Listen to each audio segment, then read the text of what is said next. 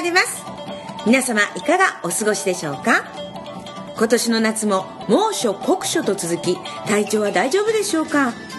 エリカの都在東西の時間となりました。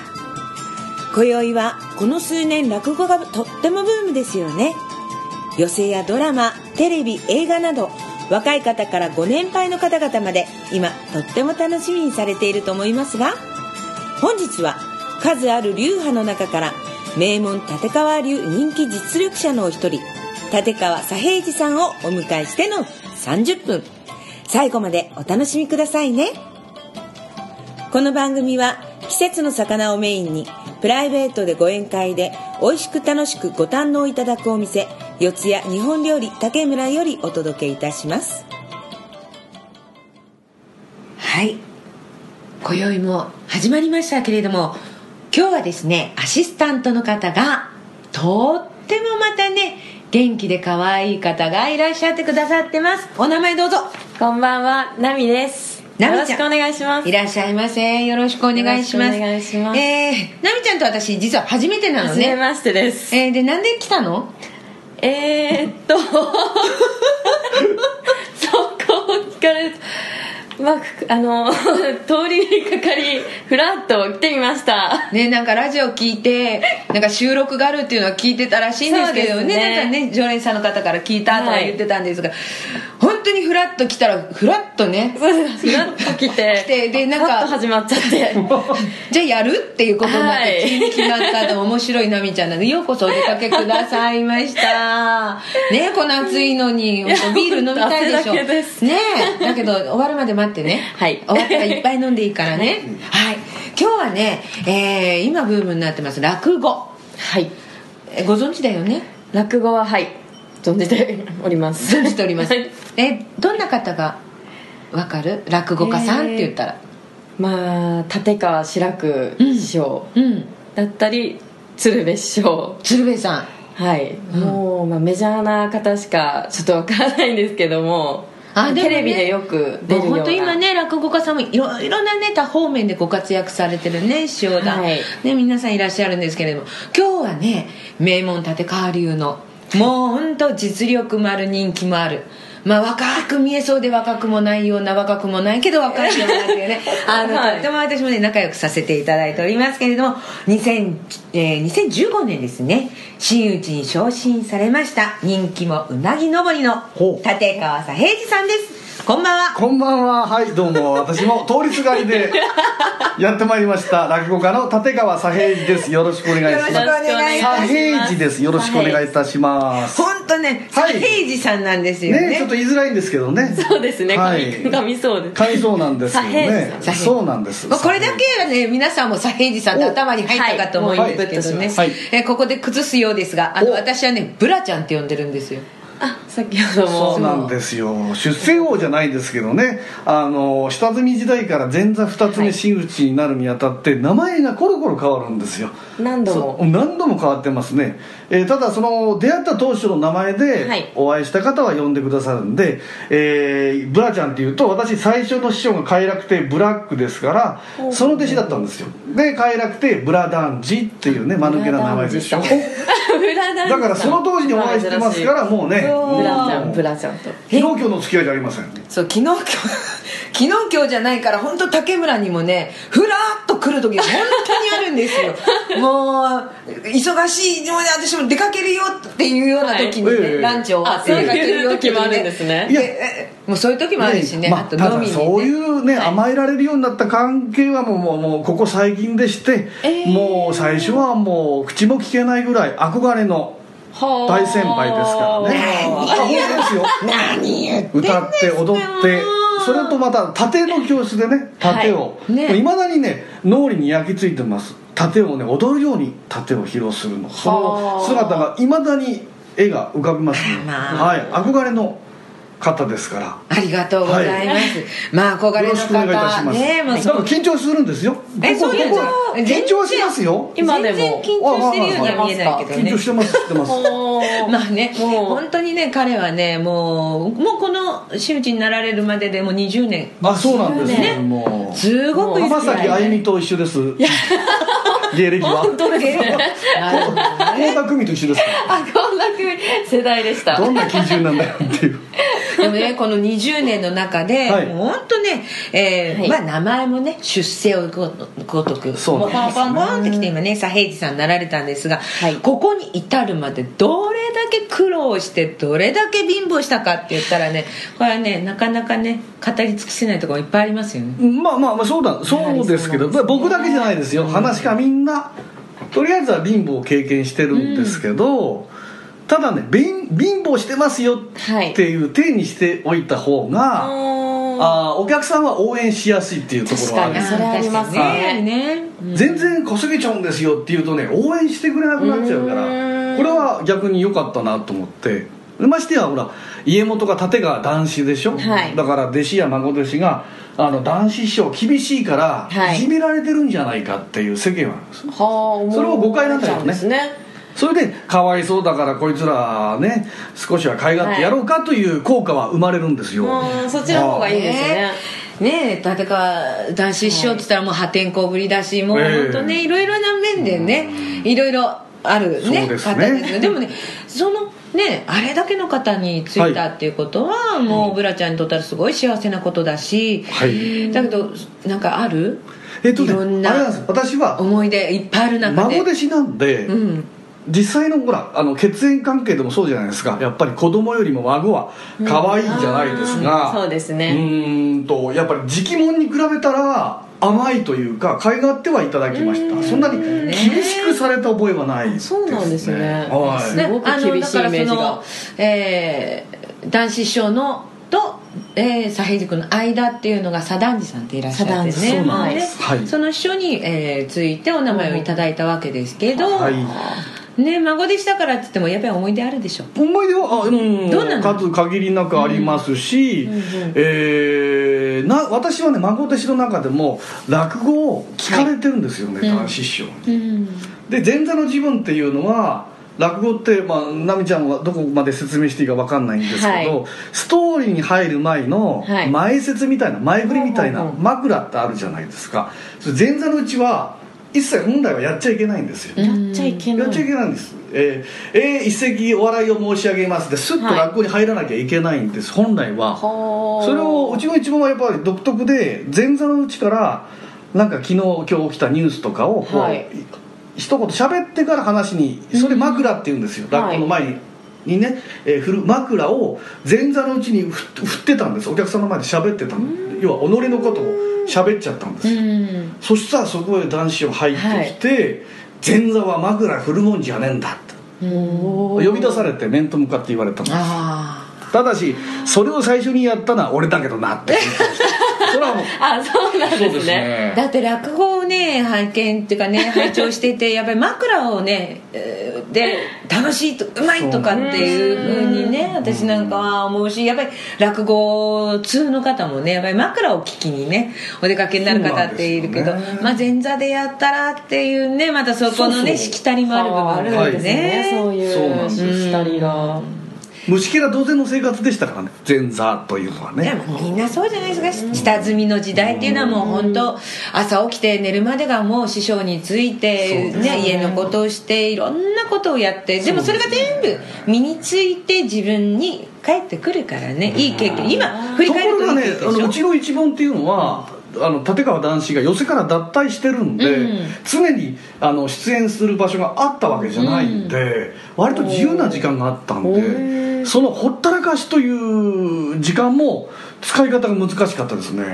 ああ帰ってどうしていいのか。そうなんですよね。あで私は最初は快楽亭ブラックの弟子。そこから立川左團次門下なんですけど、えーメディアに出てませんから漁師しようとも、だから自由な時間があったんでとにかく自分で動くことを覚えなさいって言われたんです。ーうーんただ不思議なことにあの修行修行って言いますけど僕に限らず我々落語家は、えー入門したその日から一切アルバイトは禁止なんですよね。ね。うん禁止やっぱりねそこはアルバイトをしてね、ええ。今度はアルバイトの方にこう率先していくようになっちゃう、うん。うんそれを考えてれば最初からしない方が私もいいと思うし。でもそれってエンターテインメントの世界だとミュージシャンにしてもお芝居にし,、してもすごく難しいことだと思う。生き生きるかっていうねうん。食べていけるかどうかいきなりだからただ我々の世界は先輩後輩の縦のつながりとはい。仲間の横のつながりがあるんでなんとかそれで食べていけるって。その代わり生活水準は落とします。ガクンと落とします。ね。でもそうしないと、はいね、あの生活水準をはい。上に見ちゃってるっていうと結局はいろいろな面でマイナスになることもあるし、うんだその辺がね多分今の若い子たちは多分無無理だと思うんですがだってみんな今 iPhone 持ってますそうですね。何あります？例あー。えばさっきもねお風呂の話したけど。風呂なしあの風呂なねし4畳半一間風呂なし共同便所っていうね。なかなか今独房みたいなところで生活して同じよ。私もうちで私生活の本当ですか？4畳半一間先生のうちの隣の4畳半一間、ええ。なトイレも、でお風呂は1000センチ入る、ええ。まあそういうところのええうちで生活だったからやっぱりね分かる気持ちはだからどんなにだから一人暮らしになった時は絶対お風呂必要とかね。台所必要とかうん。ねで洗濯機の置き場必要とかね。大事ですね。そこはすごいただ今はもうできませんね。冷あの冷暖房のない生活を今さら送れるかって言ったらもう無理でしょ？今年の夏だったら死んでますよね。そうですまあね本当暑かった昔は大丈夫だったんでしょうかねいやまだ不思議とですね。その頃夏暑いと部屋の中じゃ暑いんで、浅草住んでたんですよ。で隅田川で寝てましたね、うん。まあまあ、その当時だから寝ててもね、はい。何にも言われなかった、ね。今はいろいろねあの中先住民の方たちがいっぱいいましたので。なるほどねそうあのねええ。いろんなね落語家さんたくさんいらっしゃる中で浅草にね、は在住してるっていうね落語家さんって数少ないうちの一人なんですよね。だって一人ってことないでしょうけどやっぱり浅草って JR がないとこなんで、ね、ほぼエリカさんもそうでしょうけど地方にね行くのに不便なんですよね。ねでも、浅草住んで正解でしたね。正解でしたか。うーん。その風呂なしだって銭湯がありますから。あ朝湯もあれば。今でもあるんですか？今でも探せばあるんでしょうけど、えーここ20年で相当減ってますですよね。ねだってもうまあものすごね3分の1ぐらいになってるでしょうね。うん今440円ぐらいです。うんそのくらいしますよね。えなみちゃんなんか行ったことあります？いやー私地元では行ったことあるんですけどそのくらいし地元どこですか？えっと北海道のお北海道函館です。北海道で440円ぐらいするの？420円40円。まあ400円以上はしてました。そっか銭湯があるんだ。あります。そりゃまあそれはありますよね全国にあるああります。そうですね。ありますよ少なくなってきてますそうかそうか。ありあるのか、はい。えっと、当時は20年前で380円ぐらいでした。360円ぐらいだったかな。ところが師匠の付き人を得てうちに帰ります、財布の中見たら500円玉。うん。はいで自分に自分で自分に問いかけましたお風呂にする？ご飯にする？って そうなりますよね。そうなっちゃうんですよ。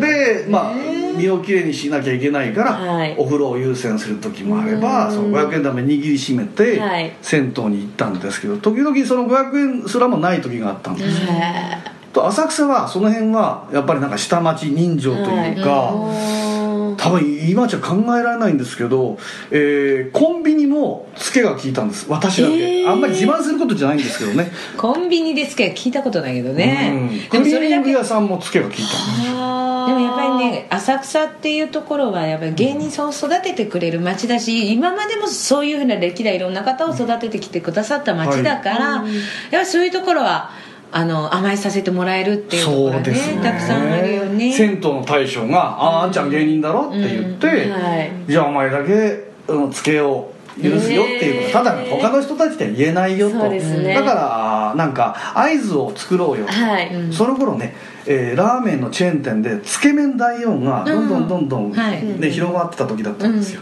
だから僕のこれセンスじゃないですよ。大将考えたんですよ当時のね、お金がない時にあの大王だってこう言えって、うん。と僕のつけの正の字で書かれたつけのカードがこうはい。出されてくれるっていう、おーそういうシステムが。正の字どんどん増えてったんですよね。それは最終的に払ったいやいやもうたまらないうちに、うん。もうすぐまとめてお返しはしてたんですけど、うんあるとこすある時そこへ師匠の快楽亭ブラックがやってきたんです、えで、内緒だよって言ったのに一番言ってほしくない自分の当時の師匠快楽亭ブラックに「お宅のお弟子さんこれだけツケが溜まってるよ」って見せちゃったんです、うん。そしたら普通だったらね普通の師匠だったらうちの弟子がご迷惑をおかけしましてすいません。じゃあ、ね。足が払いましょうぐらい言うじゃないですか。また快楽亭ブラック師匠というのは変わってましてそんなシステムがあるんですか？じゃあ足の間あいつにつけといてってつけられちゃったん。ですつけられちゃったん。ですで翌日行ったらね面白い。正の字が増えてるんですけど正の字とね半分ぐらいの中途半端なね棒があったんですよ、いやこれつけるのはいいんですけどこの半分の何ですかって言ったら当時ブラック師匠の息子が2歳半の子あ供で、ーはいはい。子供料金もつけられたっていうね、嘘だな本当の話。しっかりされてる。ああでもそんな中で楽しかったですね。楽しいっつったらですけど、はい。全然苦ではなかったブラック師匠って奈美ちゃんわからないでしょそうですね。あ知らなくていいと思いますけど。知らなくてい。いちょっと検索してみようかな、日本そう日皆さんも本人ではな検索してみてくください。て海外の方なんですよ、ね、海外ではハーフハーフなんです。そうだから最初私はわ体の大きいっていうのを体ががたいがいい方なんかもうそのイメージしかなかったのでそしたらその後そうだそうだ。でハーフだってなんですよねだからもう本当そういうところではいろんなねあのええ。勉強をねうん。して楽しかったんだと思うんで。ね。話は変わるんですけど出囃子っていうほらあるでしょ？はいはい。ね。なんでずいずいずっころばしなの？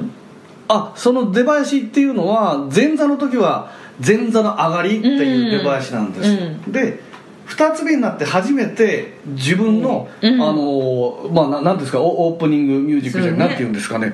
えーっと出囃子を自分で選べるんですね、でもうーん羽歌小歌うーんなんだろうもう出尽くしちゃってるんでなかなかないんですよ、ええだから梅は咲いたかなんていうのはもう誰々師匠がもうすでに使ってますとかうん。限られてるじゃないですか。すね。うん。えー何でしたっけ？円楽師匠でしたら男子師匠は徳下がりという出囃子で円楽師匠でしたらうーん元禄花見踊りなんですよ。なるほど。ね、そういう大御所が使ってる出囃子をじゃあ僕もそれ使うってわけにいかないじゃないですか。そこへ来てうん民謡民謡じゃないや。童謡。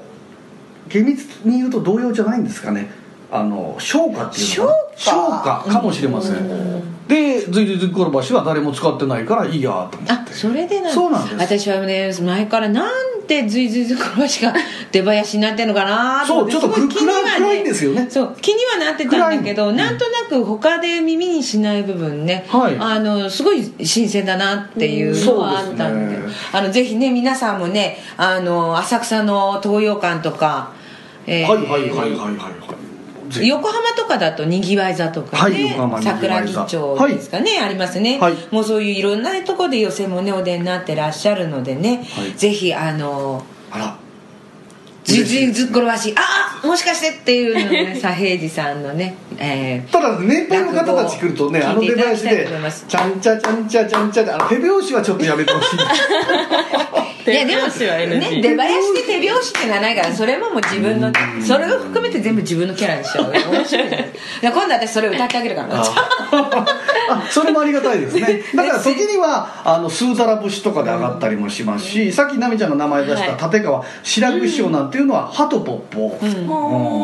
なんかで出囃子で上がったりしてますね。なるほどね、はい。だから本当出囃子でねもうああの人この人っていうね分かるようになると普通の方は出囃子を聞いただけで、ん。あっていうね。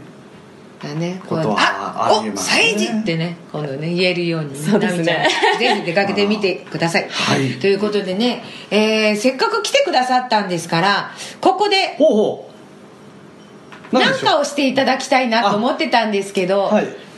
謎かけがいいかな？それともね小話がいいかなと思うんです。じゃああえて苦手な謎かけていきますか。苦手なんですね。え？正直あんまりやらないですもん。そうね。ねずっちがねそうそう。ねずっちあれなん水ですけどさんもねおあのお友達というか仲間ですけど、そううん。まあ、彼が広めてくれたんで若い人たちにもね。はい。謎かけって広まりましたけど、あんまり正直にね。やらないっちゃやらないんですけど今日は頑張りますよ。はい、特別に。じゃあ。おいきなりですか？本当ですか？違う私も一つ考えたの。あらあらあら。だけど私よし謎かけ合戦謎かけややろうじゃありませんか。ナミちゃんもいいよ。加わっていいですよ。謎かけは。えーちょっと。それでははい。竹村というのを入れましょう。あねえー、ー、それはそれは入れなきゃいけませんよ、竹村。整いました。はい。あのねここれもねずっちが言ったフレーズで我々は整いましたって言言わないんですけどえー、竹村とかけましてもう本当皆さん美味しいですからね。天ぷらも美味しいですし今日はサンマをいただきました、えーお刺身も美味しいですから竹村とかけまして組同士の構想と解きます組同士の構想。その心は？刺しつ刺されつってこうやるんですけどね。いやお酒を召し上がっていただきたいんでね。はいすいません。コンプライアンス大丈夫ですか今？大丈夫ですか？ギリギリ大丈夫ですよね。はい。い。やえー、ちょっとお何ですか入って。まだお題を。あ竹村で？竹村で。あいいですね。ずーっとね昨日あたりからね夜中寝ながらでも考えてたのがね。一つだけできた。あらあの師匠聞いていただけますはいでしょうか、はい竹村とかけまして。違う 竹村の大将とかけまして。いいですね。いいでしょ？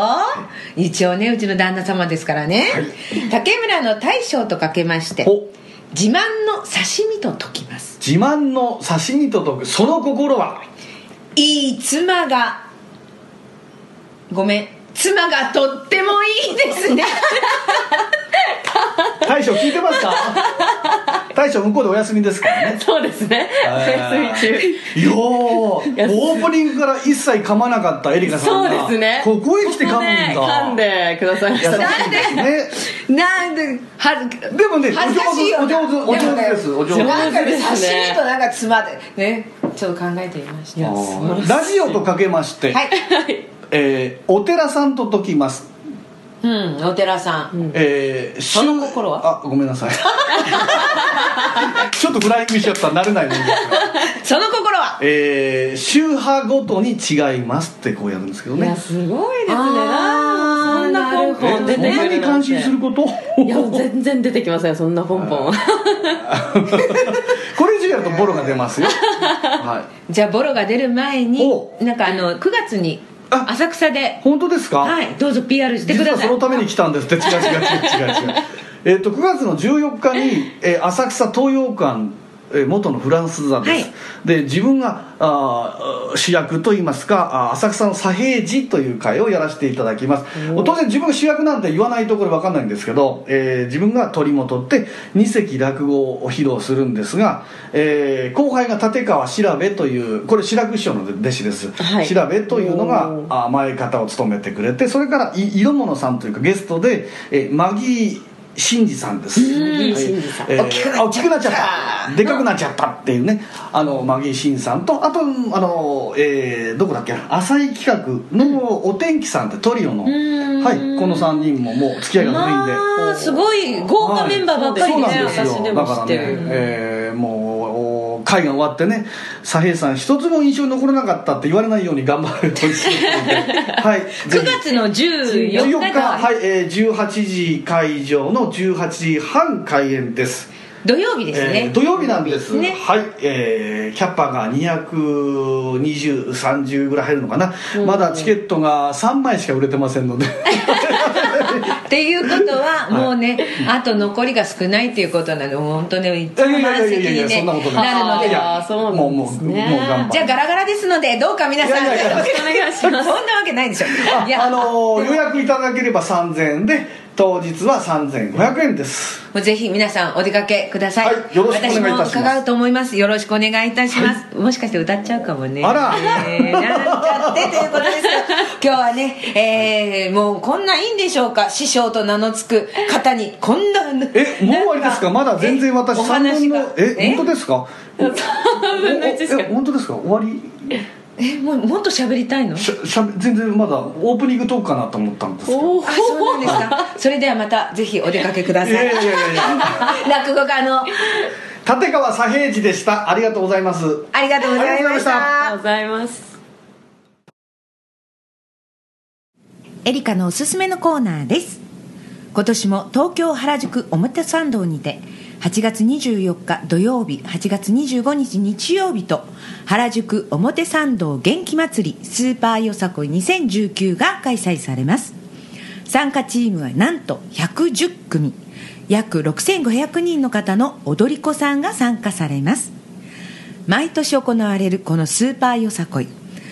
原宿表参道がなんと元気いっぱいのよさこいの方たちで埋め尽くされます。どうぞ皆さんお出かけください。24日 NHK 前ストリート会場9時45分からです。そして25日は表参道アベニュー11時半から。皆さんぜひスーパーよさこい2019原宿表参道元気祭りにお出かけください。お待ちいたしております。さて次のコーナーは今月のたけちゃんの一句この猛暑耐える技は竹村の真心こもる手料理のみこの猛暑耐える技は竹村の真心こもる手料理のみいつも温かいメッセージありがとうございます。えー、うちのね、竹村の大将は全て自分で作っておりますので、皆さんにご堪能いただくよう一生懸命努力しています。ぜひ皆さんお出かけくださいね。この番組では、皆様からのお便りやメール、俳句、短歌など、どしどしお待ちいたしております。宛先は、東京都新宿区四谷三栄町15-2 JH フィル地下1階日本料理竹村またはエリカ都在東西アットマーク gmail.com までお待ちいたしております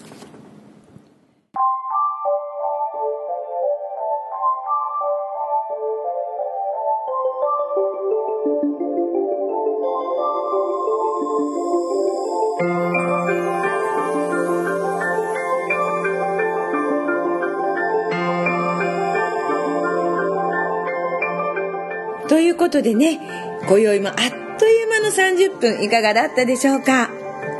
伝統を受け継ぎ新しき道を開き日本ならではの言葉の妙味醍醐味が味わえる落語。ぜひ日本の伝統落語を次世代に伝えたいものですね。さて2019年夏もいよいよラストとなりました。今回はとっても皆さんの熱い思いが届きましたでしょうか？